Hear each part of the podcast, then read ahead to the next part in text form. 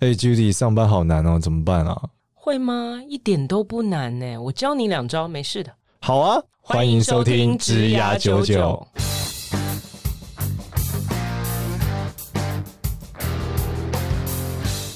欢迎收听职涯九九，这是由领袖一百职涯贵人引入计划所制作的节目哦。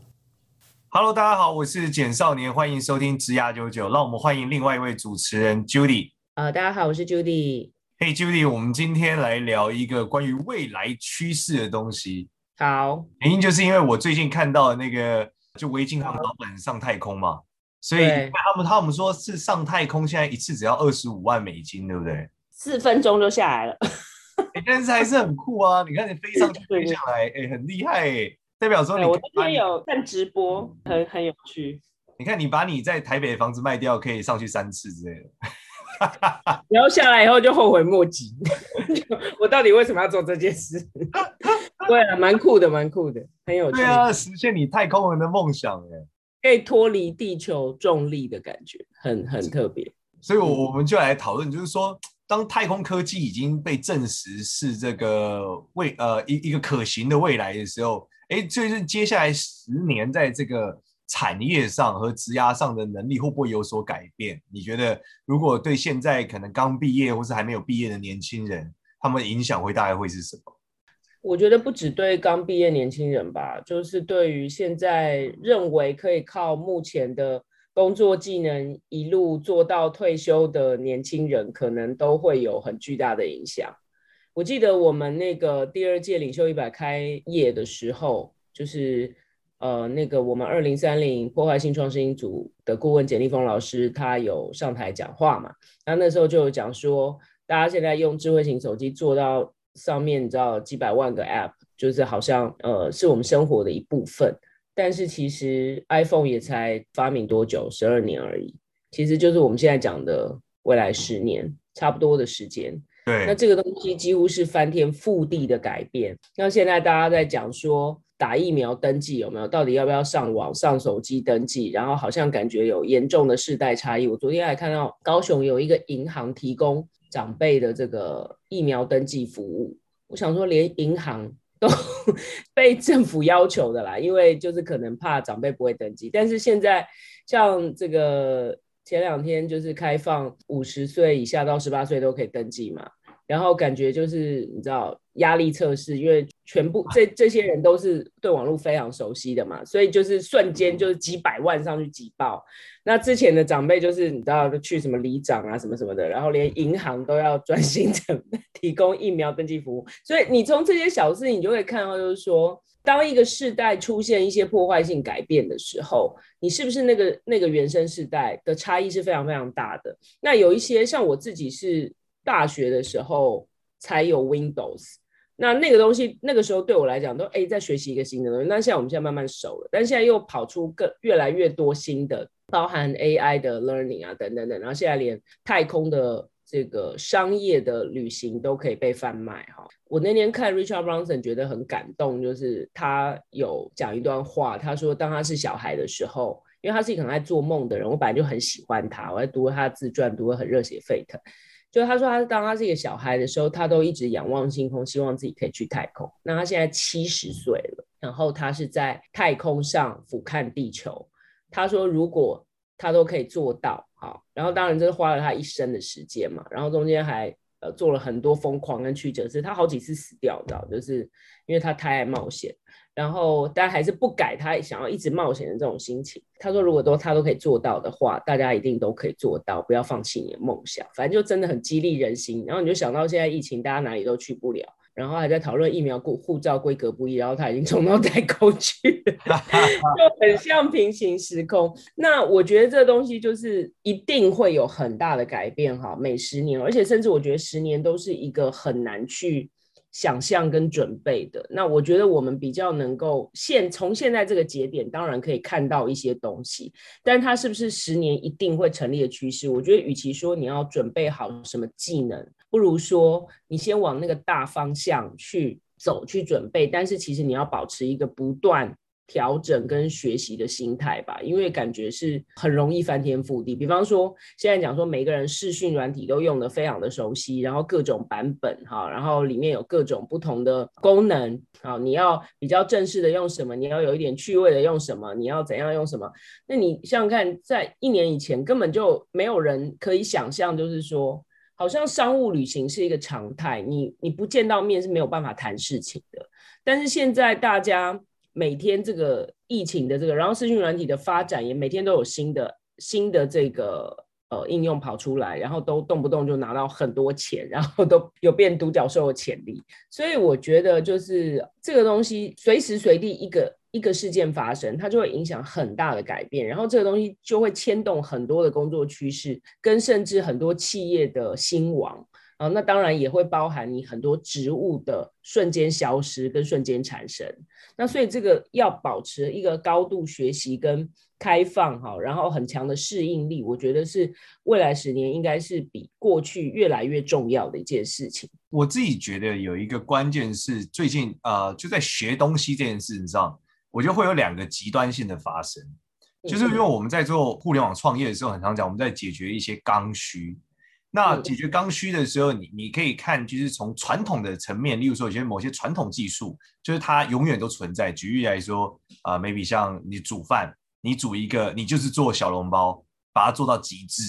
好，那这叫传统技术，它亘古不变。到未来，人类应该还是会喜欢吃，呃，亚洲人还是喜欢吃小笼包吧？这样的状态下的时候，你把这个恒定不变的事情做到一个极致，这个是我觉得是一个方向。原因是因为。世界改变再快的时候，它是不会动的。那另外一个角度就是学习未来，就是说，当你看到这件事的时候，你以后你的学习变的是，你不能一直学一种当下流行的技术，你必须要一直去学未来可能流行的技术，你才有可能不会被不会被淘汰。所以我觉得它是两个极端，就是说，有的人是他看到现在哦，现在流行的这个呃，假设互联网的东西，所以他开始学习现在，可是这个的有效期可能很短。它可能是只有 maybe 两年，嗯、甚至是三，可能都不到。有的技能可能只有一年，一年后它就失效了。所以你可能便不断要去看更未来的东西。那经过太空这件事的时候，我也在反思。就我常常那时候跟我老婆在讨论，如果我们要为我们小孩的未来去铺路，到底未来的趋势是什么？和成熟的发展会是什么？其实我很有感触的是，呃，我们后来讨论完，觉得第一个是太空科技的发达，就是太空的延伸应用。我相信，就如果太空能够上太空变得很频繁的时候，它的周边就会变得很发达，就它就变成像航空业一样嘛。航空业周边有哪些服务？那未来我觉得太空业也一样会有类似的状态。那第二个东西是，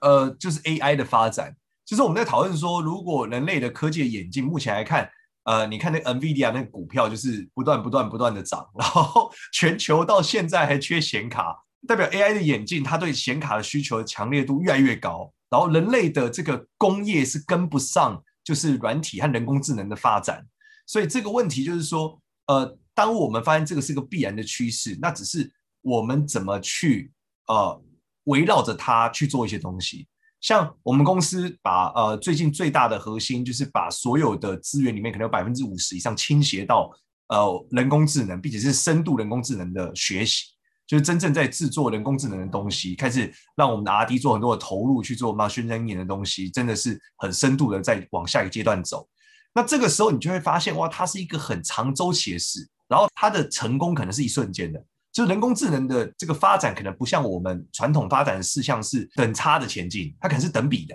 就它过了某一个叫做我 maybe 叫做智能基点的东西之类的，都会过一个交叉点的时候，它就会爆发，成为非常成熟的一个技术。那我我觉得这个也是未来的一个趋势，就是说，之前我们来看，不管是三 D 立打印或机器人，可能对于人工人类在工业上能力的限制都很多，所以它会卡住。但是人人工智能本身它，它当它脱离我们所谓的光学跟物理学限制时，它是有机会到下一个阶段的。那我我也会觉得，如果现在不管是在做互联网或在做数位的人，他如果去思考自己未来的一个长线方向的时候，开始去投入自己的时间在呃人工智慧或是在太空上，我觉得这个学习是会很有价值的，因为他是在超前的学习。当时代来临那一刻，他会成为一个很特殊和重要的人才。我觉得是怎么样哈？就是说，在一个技术学习的轴线上，从现在这个点往未来看，然后超前准备跟部署。但是同时呢，我觉得要随时观察这个趋势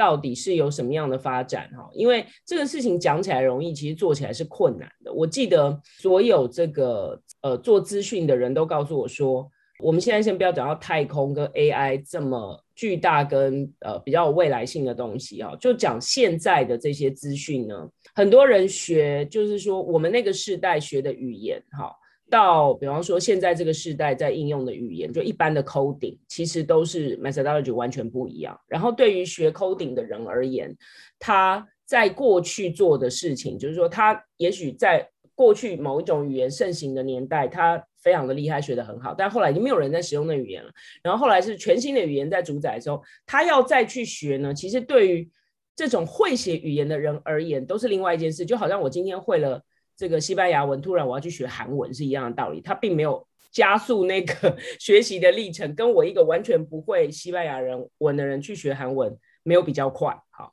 那很多学资讯的人都这样告诉我。那我觉得这件事情就是说，这个现在这个趋势它在发展呢，它的困难点在于说，很多东西可能是需要非常 hardcore 的技术。那这些技术呢，它本身一个跨到一个都是有门槛的，哈。也有人就是说啊，早知道我当初。就不要学那一个，然后后面这个这个流行的时候，我再来学这个我还比较快，因为现在没有人在用我当初学那个。我听过太多人这样讲，所以我觉得这件事情它有它本身的困难程度。哈，那与其这样讲，就是说，其实未来呢，我认为就是说，呃，刚刚讲的，比方说这些比较科技跟数位甚至太空的东西呢，它一定会发展的越来越专精，然后越来越极端。那这种时候呢，你一定需要这样的专才，也就是说，你非常的会这些科技跟技术跟数位跟数据的人才哈。那而且我相信，就是说，所有可以被自动化、流程化、标准化、数位化的东西，它一定会变成越来越往这个呃极端里发展。也就是说，你现在科技的东西，你可能会更科技；现在数位的东西会更数位；现在数据会更数据。好，所以你不管是科技相关、数据相关、数位相关，哈，或者甚至我们现在讲所有庞大还没有准备好的呃企业的数位转型，这些趋势都非常的重要。然后还有资安，这个已经变成一个很强大的数位网络的时候，你的资安一定会是翻倍的。那另外是像你刚刚讲的，就是说，因为这些东西走得非常前面。它牵动的后面整个生态系的产业链的相关的硬体，其实都会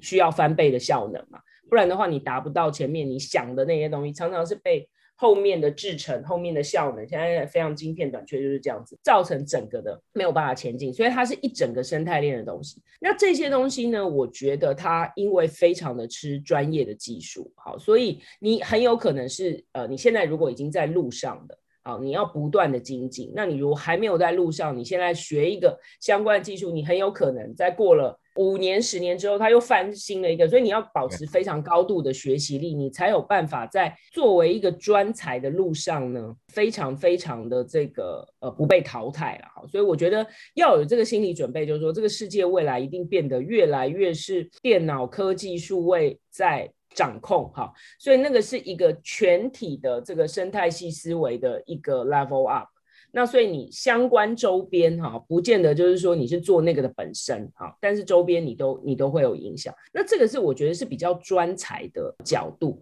那我另外有一个看法是，我觉得另外一一个极端就是说，当人类。整个技术效能，哈，就是资讯发展到极端，什么东西都可以数位的时候，因为你刚刚讲到电脑的这个呃 machine learning，哈，这个东西其实坦白讲也蛮可怕的，好像感觉人脑是不断的可以被取代，好，你会每天都发现人脑可以被取代的更多，然后人人脑就变得更没有需要被使用，它就可能变得更笨这样，因为所有东西都要让人很容易使用嘛。但我呢觉得说。当这个科技发展到非常极端的时候，你另外一个极端会产生的是，呃，人跟人的连接的这个需求呢，它会非常的强大。好，就是因为你已经什么东西都被科技取代了，好，什么东西都数位化了，什么东西都上网了，啊，那我记得有一次访问那个我们有一个导师妹呢，高丽玲，她就说未来时代，她觉得就是你如果没有上网，你就不，你这个人就没有活过，你就不存在哈。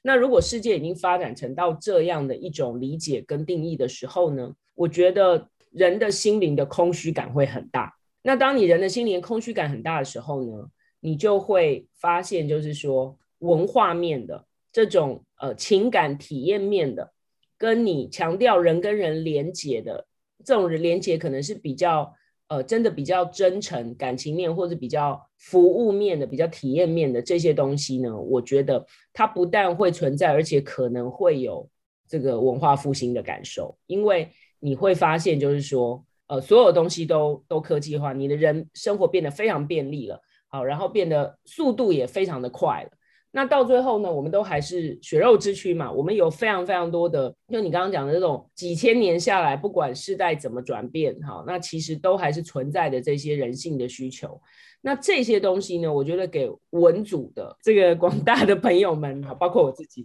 一些希望就是说，你如果擅长于呃提供精致的哈，然后比较真诚的服务，然后你如果擅长于创造，好，然后你是有创意的。但这个创意可能不是属于这个创造，不是属于做出一个呃飞上太空的这个飞行器哈的这样的创意呢，比较文化面的，然后比较着重于经营人与人的关系的，然后比较着重于理解人的心理的。好，那这一切相关的能力，我觉得在未来其实它的重要性会你看到比现在更高，在科技的这个普遍之下。所以我自己的看法是，我觉得如果我们现在讲的是一种专才的概念的话。大概是往两个极端，那中间的这些提供一些比较传统的劳务啊，然后这个好像这个心里面、人际面也没有特别的这个价值啊，这这中间的东西我都觉得比较容易被取代。那大家要思考往两极化，你有什么呃能力？因为还是要取决于能力嘛。好，我今天中途想要转型转行去做太空，我可能也没有这个能力。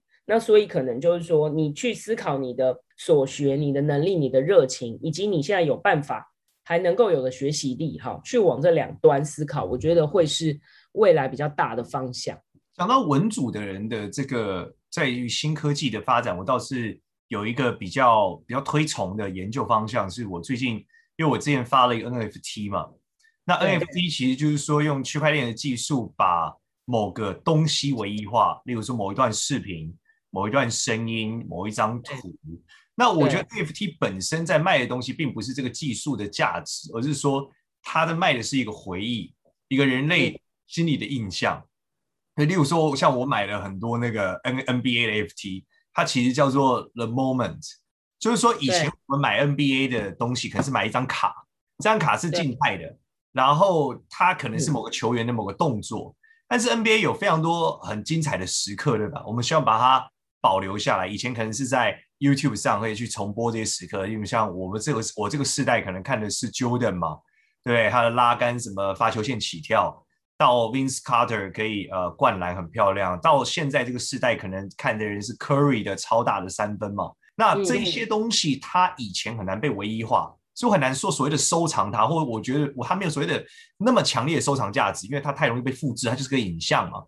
那但是 NFT 是把它唯一化之后，它就变成了是透过 NFT 技术，它变成了一个真品，所以它开始编号这些画面。例如说，官方认证的这个 moment 只有出一百个，那其中一号一定是最贵的，那一百号就没有一号贵，但是只有一百个，这是 NBA 认证，它个 NBA 官方 mark，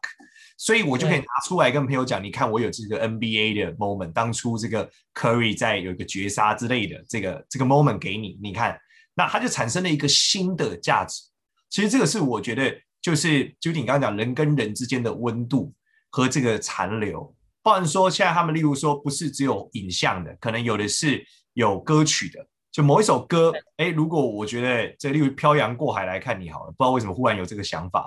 他如果 透露年龄，他如果这个一号，对不对？你会觉得哇，太酷！我有漂洋过海来看你的一号，他发了十个金金砖的类似什么样的场景？或者他特别唱一段，这个只有十个，我收藏了这个，那就是我觉得人类的这种文化的累积和你的这个创造和温度的这东西，你透过 NFT 这个东西，你有一个新的价值。所以我觉得所有做文组的人，或者所有读做文化类的人类，就是人跟人之间这种情感性很强的，应该可以去思考，用新的科技载体，能怎么样把你的对把你的留下来。举例来说，甚至是你想这个四分钟的太空旅行听起来不怎么样，但如果他是求婚呢？哇，那这个服务就很酷了。我把你射上去，把你的某个东西射上去，在太空上求婚，这是个多么酷炫的事情啊！我们的这或在太空上的婚，在太空上太空上呃戴婚戒，其实我觉得周遭有很多人类本来就在做的事情，而你思考怎么用这个东西再做一个价值的对价，那透过这个对价，你就有机会呃在网上，在这个服务的周边做到很多事情，所以我觉得这是大家要不断的去关注的一个节点。另外是，我也觉得人们开始一直在反思一些反科技的举动，或是反方便。对，例如说，最近在那个 App Store 上，我那天看到一个新闻，有一个很红的 App 叫做 Poparazzi 吧，反正名字有点特别，P O P A R A Z Z I，它叫反自拍 App。那这个 App 干嘛的呢？它就是你不能拍自己，只能拍别人。就这个 App 特色只是只能拍朋友。不能拍自己，所以没朋友的人是用不了 用不了这个 app。然后不能修图，不能改图，然后不能标图，就是没有你自己的账号，只有别别人，就是你只能标别人，不能标自己。所以，例如说，我今天帮 Judy 拍一张，我说这个叫 Judy，所以 Judy 上线的时候才会有人说这是你，他就会把照片给你，就说这是你的照片，别人拍你的，你不能拍自己。所以是完美的，就是反整个逻辑，没有 KOL，没有自己，只有朋友。然后照片拍起来都超丑，嗯，你会看到那些照片都是这样子遮着啊，就不要拍我，喝到有一半饮料啊。他在强调就是真实的世界，然后真实的 App，因为现在的 Instagram 或是你看美美肌到不行这样。对，而且大家拍的都是我过得很好，我我过得很很很顺利，我很有成就，干嘛？你就会觉得天哪，为什么不能拍一点真的东西呢？所以我觉得这个是反过来一个部分，就是说。呃，技术很成熟之后，技术的成本会越来越低，就是你会越来越便宜可以取得成本。像你现在做一个 App，可能 maybe 十万、四十万，可能就有机会。以前的时代可能是四百万、一千万，你才能做一个 App 出来。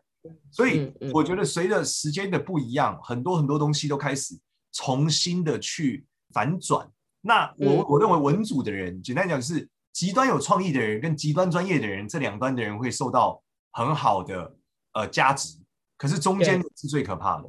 那同时间，我认为在太空跟 AI 的这个竞赛的过程中，你会发现它其实也是一种。如果讲互联网时代，台湾是被数位殖民的过程，对吧？我们全部用的是海外的 App，绝大部分是这样。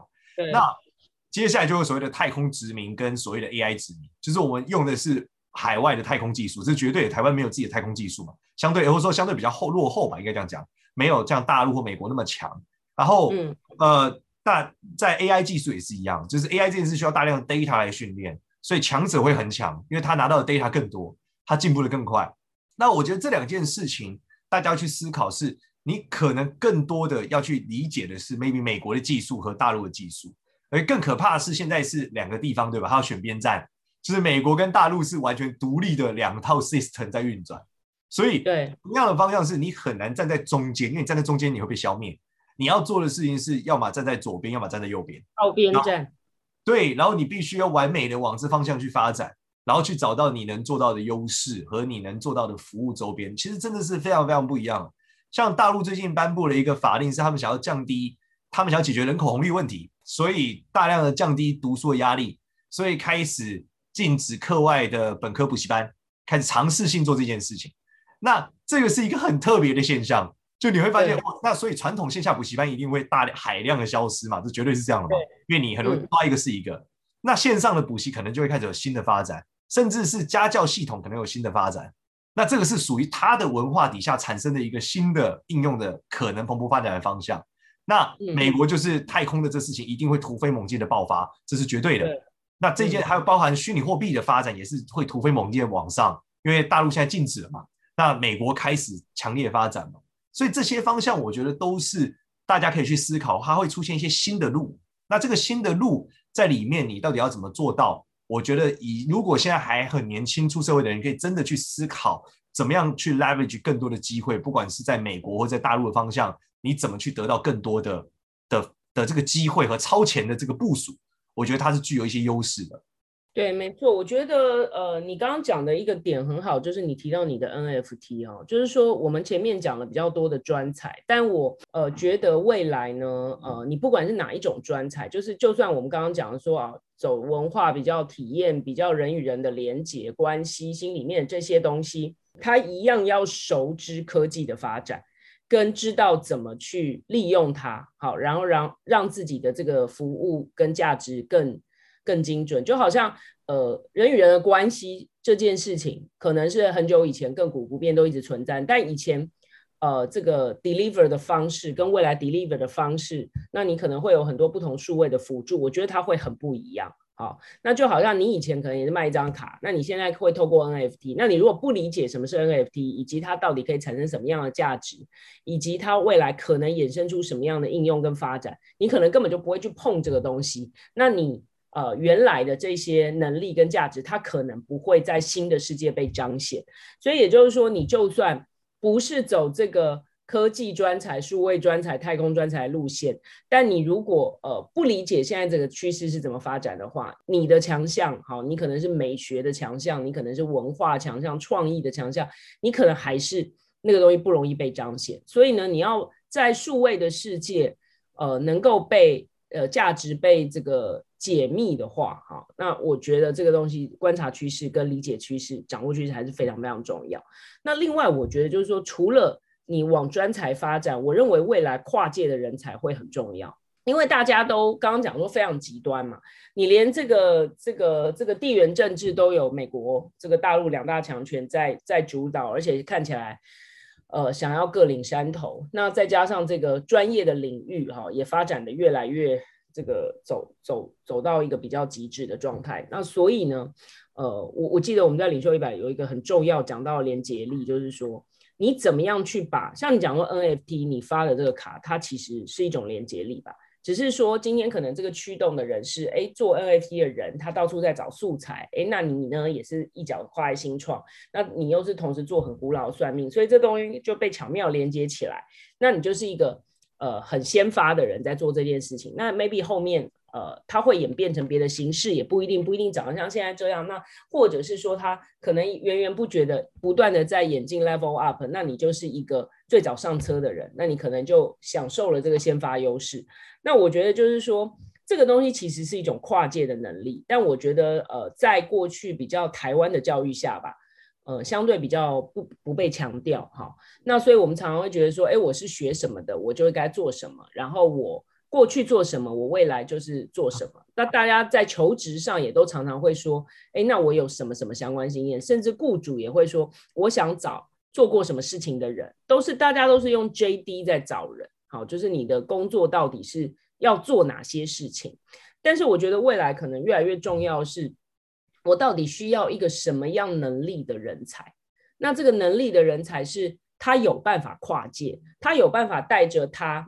今天学到的知识去解构他还不知道的知识，去学习他后天应该要学习的知识。我觉得这个是未来会非常最重要的能力。其实现在他已经重要了，但是这种人还算相对稀缺。然后因为这个世界还没有呃不断的在打破重组。这么快速的一个状态，所以呢，你没有那么有跨界能力，看起来呢，好像还可以活得 OK。然后有跨界能力的人，看起来好像是非常的拔尖，非常的像异类，非常的像怪物。然后怎么这么厉害，我没有办法理解。但我觉得未来这个跨界能力可能会变得越来越像一个日常，然后大家就是会变成强调这种能力，因为你会发现说，哦，科技发展越来越专，然后快得来不及。快的来不及理解，那如果有办法快速理解、快速反应、快速演化成不同的商业模式跟服务，跟快速把自己的专长带进去做结合，哦，那我觉得这样的人呢，他其实会很出色、很受到欢迎。那也就是说，你今天呃，如果不是一个呃，比方说我可以写程式写得非常厉害的人，或者是我可以这个有创意到这个我是一个创意大师、天才人，但你如果有办法去。因为你知道很多东西在发展到极致的时候，它一定会有很多缺口跟断点，好，是连不起来的。你如果有办法在众多这个应接不暇的资讯中找到那个缺口跟断点，把它连起来，这样的人的呃有连接力的跨界人才，我觉得未来会是很重要的。那这样的人也是呃，我觉得也也有一种呃这个专长，这个这跨界能力是一种专长。如果你有办法嗯、意识到说，哎，自己好像不是走专才的路，但我可能呃有办法去。呃，对，这其实是一种翻译的能力，好，就是你把 A 的 language 翻译成 B，然后 B 的这个语言再解释跟 C，然后再把它重整组合排列一下，变成一种新的东西。那我觉得这样子呢，呃，反而还是更有可能变成一个 leader 哦，因为你其实有办法去 manage 各种不同的领域的人一起跟你做事。好，那我觉得这个也是一个呃未来的世界应该会蛮重要，也呃蛮需要被培养的能力。所以，其实我们今天讨论的是，在未来这个世界里面，它越来越两端化，就是越来越极端，例如说极端的科技、极端的呃传统，而中间还有一个连接者，这三者他们的趋势价值是最高的，对吧？原因是因为未来的产业可能就是这三个部分：极端的科技的，而且它演进速度非常非常快速；另外一个就是它可能从来都不动，它完全不动，但它因为它不动，所以它极度的稀缺。然后它需要花很长的时间，大家可以在这么快的时代里面，却有一个很慢的东西，那它的价值就越来越高。就传说以前讲的这种人类国宝嘛，它年纪很大了，然后这个技术已经要失传了，这个的价值性也会非常非常高，还是物以稀为贵的等级。那中间这个人呢，就是连接者，他怎么把这个物以稀为贵，透过新的科技释放出新的可能？我觉得这个是一个很大的关键。那这三件事情，我觉得是未来呃十年，我觉得甚至是可能不是十年，可能是未来二十年、三十年都必然往下的一个趋势的方向。那在这个方向上，我觉得大家更多就可以去思考其中的可能性和自己现在在职涯规划的状态下应该怎么选择你的未来。因为基本上我们在职涯九九群里面，很多人在很常在问说，诶，他有三四个工作选项，那到底哪一个是他要的？举例来说，那个同学问的好像是他做土木相关的，是不是？然后问一些简单的回答。那第一个是，呃，它里面有土木相关，还有几个工作，有的是呃直接去做的，就是直接做现场操作的；有的是做幕僚的，有的是做顾问的。那那时候我其实，在内心的想法，如果照我们今天讨论的事情，其实呃，第一个他说，因为做第一个直接现场做，他很多时候要出差去大陆。那其实我个人是蛮 prefer 这点，就像我们讲，如果他走向两个极端，那去做最新科技演进的技术，肯定是好的。那但第二个是顾问的部分，我也很推荐，就是我们刚刚讲的中间这个人才。其实我们要讲中间这个协调者，他就是一个顾问的角色，他必须要告诉另外一边翻译两边的事情，告诉你说你该怎么样往下走。那当然，如果他要做传统的土木师傅也很棒，原因是因为他很稀缺嘛，所以走回去。那反而是做到中间的某些呃，可能相对来说一些行政职，或者相对一些没有那么那么极端的工作的时候，他可能就会有我们讲的，他会有被淘汰的危机，或是被机器给取代的危机。所以这是主要就是同样的逻辑，在你选择工作的时候，今天给你给大家这样一个分享，很感谢 Judy 跟我们一起来聊这个内容。那一样喜欢我们的话，可以到这个 Apple Podcast 上给我们五星好评，然后到这个职涯九九的 Line 社群里面留言，我们都会回答你。呃，里面有非常非常多呃这个领袖一百的导师，然后还有领袖一百的同学，我相信给可以给大家一些意见。感谢 Judy，大家一起学习这个漫漫长路，非常有挑战的未来十年。超棒，好，谢谢大家，好，拜拜，谢谢，拜拜。